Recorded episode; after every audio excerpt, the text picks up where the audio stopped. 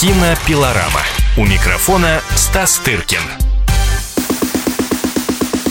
Здравствуйте, друзья! Вы слушаете «Комсомольскую правду». Сегодня в рамках программы э, «Кинопилорама» мы послушаем американского актера Джозефа Гордона Левита. Перед российской премьерой эротической комедии «Страсти Дон Жуана» популярный житель Голливуда дал эксклюзивное интервью кинообозревателю «Комсомольской правды» Стасу Тыркину.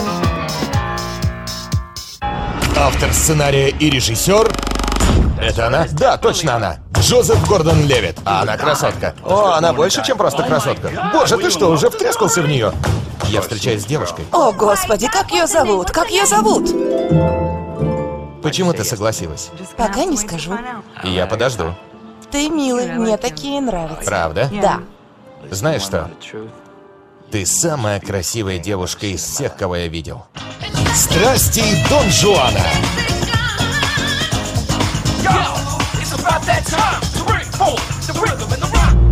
Как дела? Спрашивает меня по-русски будущий Робин в сериале про Бэтмена и сам себе отвечает. Хорошо. Далее следует объяснение подобного владения языком. Я был и в Москве, и в Санкт-Петербурге. Нет, не с фильмами. Просто у меня друзья там живут. Знаешь клоуна Славу Полунина?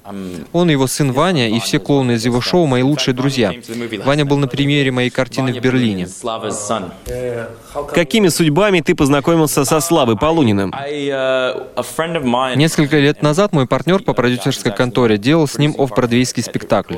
Так мы и познакомились. Я просто влюбился в его снежное шоу и видел его, наверное, сотню раз. А раз двадцать и сам в нем участвовал.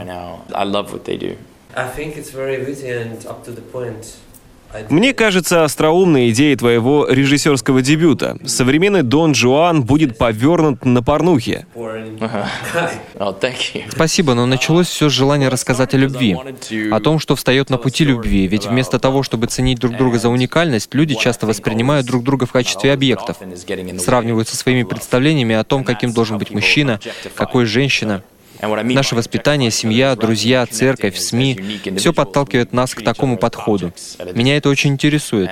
Я подумал, что история взаимоотношений парня, одержимого порно, с девушкой, обожающей голливудские романтические комедии, будет забавным способом поставить ребром вопрос о том, как медиа влияют на наши ожидания по отношению к противоположному полу.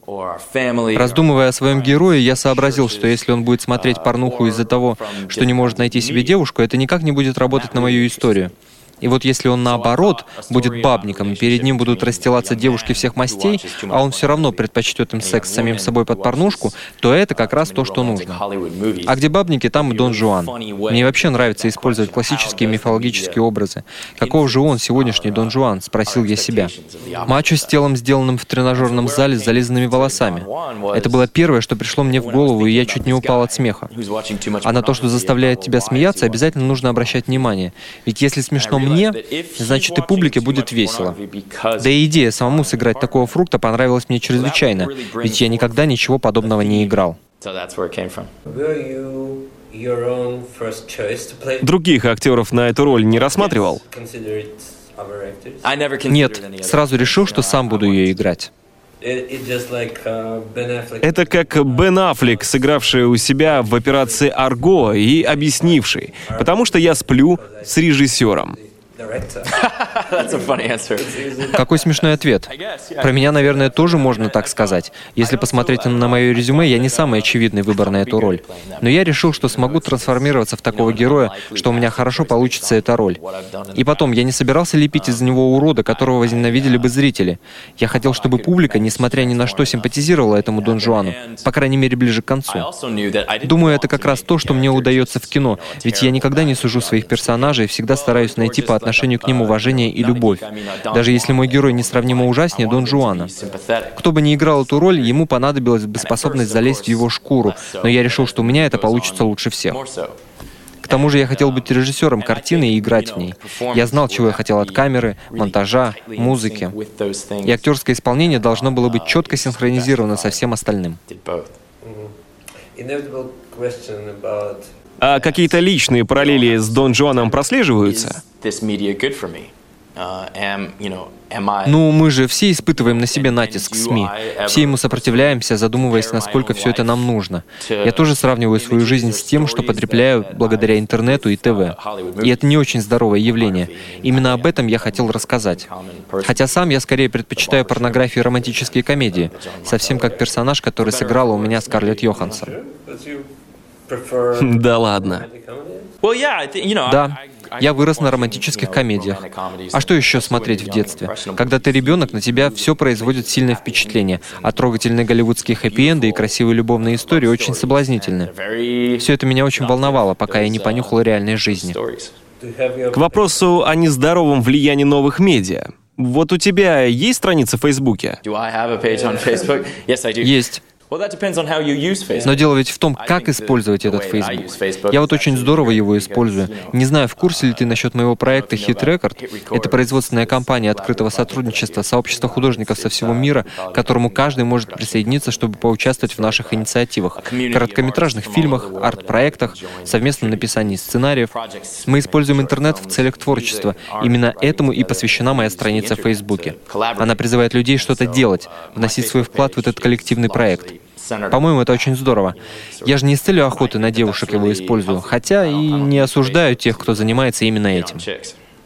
Not that I would judge anybody who does do that. I just, I, I don't do that. Ну, тебе это не нужно. В картине у тебя любовные отношения со Скарлетт Йоханссон и Джулиан Мур. Тебе долго пришлось уговаривать этих актрис? Нет, поскольку обе они нашли мой сценарий очень убедительным.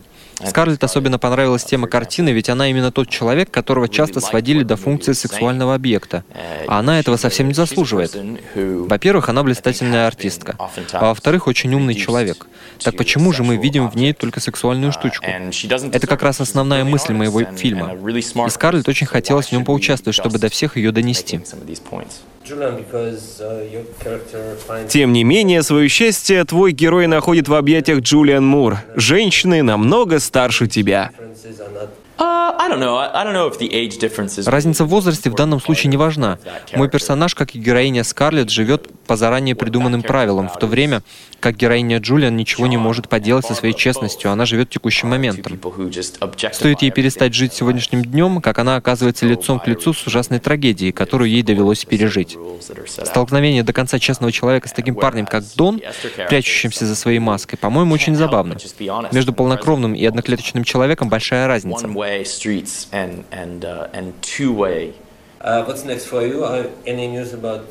В последнем «Темном рыцаре» стало ясно, что ты возьмешь на себя роль Робина. Пока не планируется никаких продолжений этого фильма, поэтому и новостями относительно него я не могу поделиться. А режиссерскую деятельность будешь продолжать? Я бы с удовольствием, но, видимо, теперь это произойдет не скоро. Мне нужно выполнять свои актерские обязательства. Кинопилорама. У микрофона Стас Тыркин.